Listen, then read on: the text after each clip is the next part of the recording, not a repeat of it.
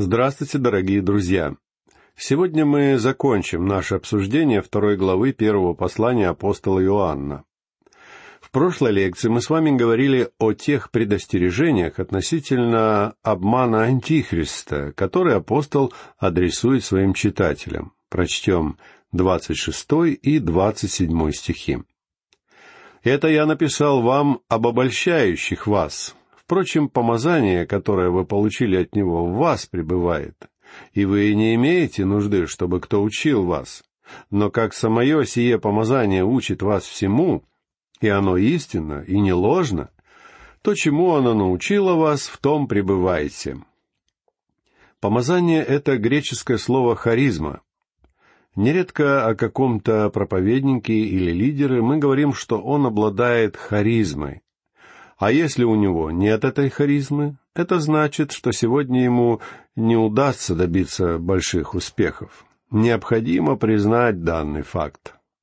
Однако я должен признаться, что когда я обратился к словарю классического греческого языка, я был весьма озадачен и разочарован истинным значением слова «харизма».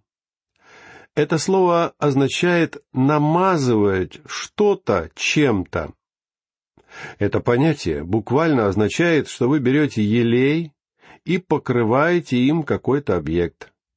Именно это значение подразумевает слово «харизма» на самом деле. Я даже проконсультировался с двумя хорошими специалистами по греческому языку, и они оба согласились с данным переводом. Слово «харизма» означает не что иное, как «намазывать». Но что это понятие означает для нас, для верующих сегодня? В Ветхом Завете любой израильский священник, прежде чем вставать на служение, должен был пройти через ритуал помазания елеем по заповеди Божией. Это помазание видимым образом указывало на то, что эти священники наделены Духом Святым для выполнения определенной задачи. Именно это значение несет для нас сегодня понятие помазания. И точно такое же помазание мы получаем сегодня от Него. Когда мы приходим к спасению, одно из действий Божьего Духа состоит в том, что Он совершает наше помазание. Он совершает это помазание, чтобы мы могли понимать божественные истины, которые были неподвластны нашему пониманию прежде. Впрочем, помазание, которое вы получили от Него, в вас пребывает, и вы не имеете нужды, чтобы кто учил вас, пишет Иоанн. Однако здесь очень важно отметить, что Иоанн вовсе не утверждает, что мы вообще не нуждаемся в учителях. Мы нуждаемся в учителях. В противном случае апостол Павел был бы совершенно неправ в своем послании к Ефесянам, когда он написал, что Бог дал церкви определенных людей, некоторых в качестве учителей, некоторых как евангелистов, а некоторых как пастырей и служителей, дабы они учили христиан. Павел сказал, что Бог дал церкви всех этих людей для того, чтобы созидать и укреплять сообщество верующих. Поэтому лично я думаю, что очень важно, чтобы мы все находились под руководством хороших учителей. Когда я оглядываюсь на свою жизнь, я благодарю Бога за тех достойнейших людей, которых Он посылал мне на моем пути. Именно этим людям нужно воздать благодарность за то, что сегодня я участвую в этом служении. В моем кабинете, в радиостудии, на стене висит фотография четырех человек. Именно влияние этих четырех христиан явилось причиной, по которой я решил стать служителем. Эти люди оказали колоссальное влияние на мою жизнь. Вы, конечно же, не знаете этих людей, но я хотел бы сегодня вспомнить о них. Именно благодаря одному из них я решил стать пастором. А он, в свою очередь, позаботился о том, чтобы я сумел поступить в колледж и семинарию. Он сам ходил по различным конторам, стараясь найти мне работу, которая дала бы мне возможность оплачивать мое обучение и содержать себя. Среди этих четырех были два проповедника, имена которых сегодня уже никто не помнит. Но в то время я без преувеличения заявляю, что это были величайшие проповедники, которых мне только доводилось слышать в жизни, и их проповеди перевернули всю мою жизнь. Они оказали колоссальное влияние на все направление моей жизни и моего служения. Именно благодаря им я сегодня занимаюсь преподаванием всей Библии, стараясь преподавать ее верно и полно. Благодаря им я не стал проповедником, который услаждает слух своей аудитории своими маленькими проповедями. И я благодарю Бога за этих людей. Так что не нужно думать, что здесь Иоанн утверждает, что учителя не важны и не нужны нам. Просто апостол говорит о том, что является сегодня чрезвычайно важным для Божьих детей, о помазании, которое мы получили от Него. Об этом шла речь и ранее, когда Иоанн говорил о помазании от Святого, то есть о помазании Святого Духа. Одним из служений Святого Духа является то, что Он учит нас. Он способен направлять нас во всякой истине. Господь Иисус, великий учитель, сказал, «Утешитель же, Дух Святый, которого пошлет Отец во имя Мое, научит вас всему и напомнит вам все, что Я говорил вам» как мы читаем в 26 стихе 14 главы Евангелия от Иоанна. Святой Дух будет учить нас во всем, то есть во всем, что мы способны постичь и вместить. Каждому из нас было дано помазание, посредством которого мы имеем возможность понимать все доносимые до нас истины. Душевный человек не принимает того, что от Духа Божия, потому что он почитает это безумием и не может разуметь, потому что о сем надобно судить духовно, пишет апостол Павел в 14 стихе 2 главы первого послания к Коринфянам. А незадолго до этого, в девятом и десятом стихах той же главы, Павел написал «Не видел того глаз, не слышало ухо, и не приходило то на сердце человеку, что приготовил Бог любящим его. А нам Бог открыл это Духом Своим, ибо Дух все проницает, и глубины Божьи. Именно это является проявлением помазания Святого Духа в верующем. Это является одной из причин, почему сегодня мы побуждаем людей брать в руки Слово Божье и изучать его я получил письмо от одной женщины, которая записывает наши радиопрограммы на магнитофон, а затем слушает их снова и снова. А также она многократно перечитывает для себя тот отрывок священного писания, о котором идет речь в этих лекциях. В своем письме она сообщила мне, что внезапно ее глаза словно раскрылись, и она увидела Господа Иисуса совершенно по-новому. Что же произошло? Она получила помазание. Я не верю во все эти многочисленные глупости, которые часто можно услышать сегодня о концепции духовного помазания, являясь обыкновенным проявлением эмоций. Все это, как правило, не способствует никакому духовному просветлению, не помогая нам ни понять, ни полюбить Слово Бога и Господа Иисуса. И совершенно неважно, как много эмоций мы вкладываем в свою религию. Дело в том, что можно просто разогревать свои эмоции и получать радость только от этого. Однако все это не имеет ровным счетом никакой ценности, потому что сегодня мы нуждаемся в духовном прозрении. Основная идея состоит в том, что должен наступить день, когда в нашем общении со Словом Бога мы с вами сможем, образно говоря, твердо встать на обе ноги, и, как говорит Петр в пятнадцатом стихе третьей главы своего первого послания, быть всегда готовы всякому, требующему от нас отчета в нашем уповании, дать ответ с кротостью и благоговением. Мы должны быть способны сделать это. Но в этом также таится смертельная опасность, которую я бы хотел очень подробно обсудить с вами. Я знаю людей, которые регулярно ходят на библейские занятия и годами изучают Библию, но так никуда и не приходят. Это такие люди, которые фактически порочат учение Библии. Я часто посещаю различные библейские конференции и встречаю много таких людей. Некоторых из них я видел на аналогичных конференциях в течение вот уже более тридцати лет. И они остаются там же, где они были тридцать лет назад. Они всегда учатся и никогда не могут дойти до познания истины, как пишет апостол Павел во втором послании к Тимофею в третьей главе в стихах с шестого по седьмой.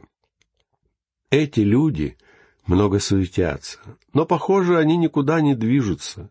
Они всюду носят с собой свои Библии и все время ведут свои аккуратные записи. На одной конференции, где мне довелось выступать пару лет назад, какая-то женщина подошла ко мне с тем же самым вопросом, который, как я точно помню, она задала мне на подобной конференции около двадцати пяти лет назад. И в этот раз она опять записала мои объяснения в свою тетрадь.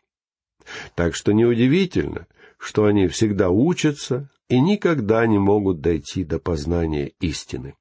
Вот почему мы должны подойти к такому состоянию, когда Дух Божий становится нашим учителем. Когда вы изучаете Слово Бога, просите ли вы Божьего Духа учить вас и вести вас? Если вы не понимаете чего-то с первого раза, опуститесь на колени и скажите, «Господи, я не смог понять этих истин. Покажи мне и разъясни мне их.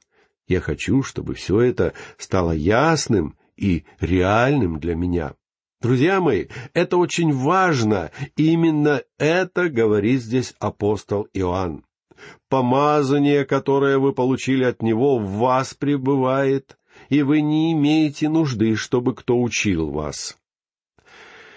Есть определенные истины, которые Дух Божий способен сделать для вас потрясающе реальными. То есть его помазание будет учить нас всему необходимому. Так как Господь Иисус сказал, «Ибо восстанут лжехристы и лжепророки и дадут великие знамения и чудеса, чтобы прельстить, если возможно, избранных». Эти слова мы находим в Евангелии от Матфея в 24 стихе 24 главы. Однако будет совершенно невозможно обмануть избранных. Антихрист не сумеет обмануть тех избранных, которые еще останутся на земле, когда он придет. Более того, и сегодня никакой антихрист не сумеет обмануть их. Я знаю одну семейную пару, которая вскоре после своего обращения оказалась в какой-то либеральной церкви. Я познакомился с этими людьми еще в то время, когда нес свое пасторское служение. Впоследствии эти люди рассказали мне, что долгое время они не могли найти покоя, переходя из одной церкви в другую, пока, наконец, не попали в нашу общину. Причина, которая заставляла их менять церкви, состояла в том, что они понимали, что не получают истинного Божьего Слова.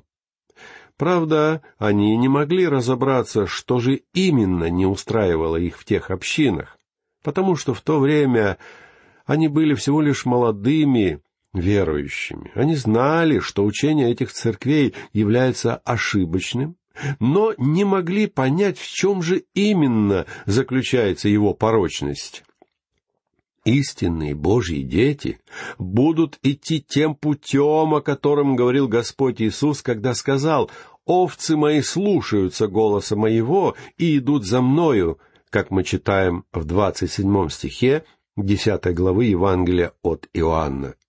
Божьи дети не будут следовать за лжепастырями. Они слышат голос Спасителя, и их учителем может быть только Божий Дух.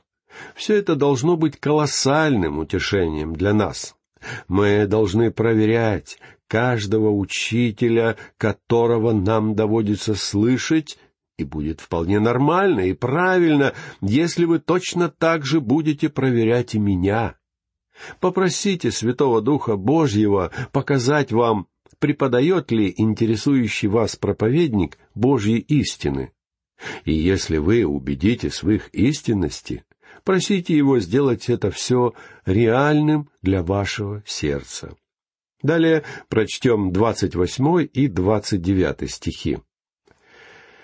Итак, дети, пребывайте в нем, чтобы, когда он явится, иметь нам дерзновение и не постыдиться пред ним в пришествии его. Если вы знаете, что он праведник, знайте и то, что всякий, делающий правду, рожден от него. Фраза «пребывайте в нем» в оригинале стоит не в повелительном, а в изъявительном наклонении — Иными словами, Иоанн говорит, вы уже пребываете в нем. Я хочу повторить, что здесь апостол говорит об общении. Пребывать в Господе Иисусе — это значит жить и ходить в общении с Ним до самого Его появления. Никто не сможет сказать вам, когда именно Он явится. Хотя мы обладаем Божьим помазанием — мы не знаем времени, когда состоится приход Иисуса.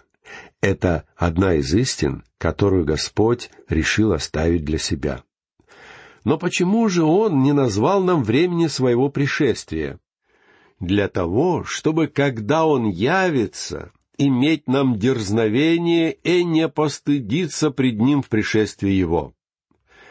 Христиане должны жить в свете неотвратимо приближающегося пришествия Христа.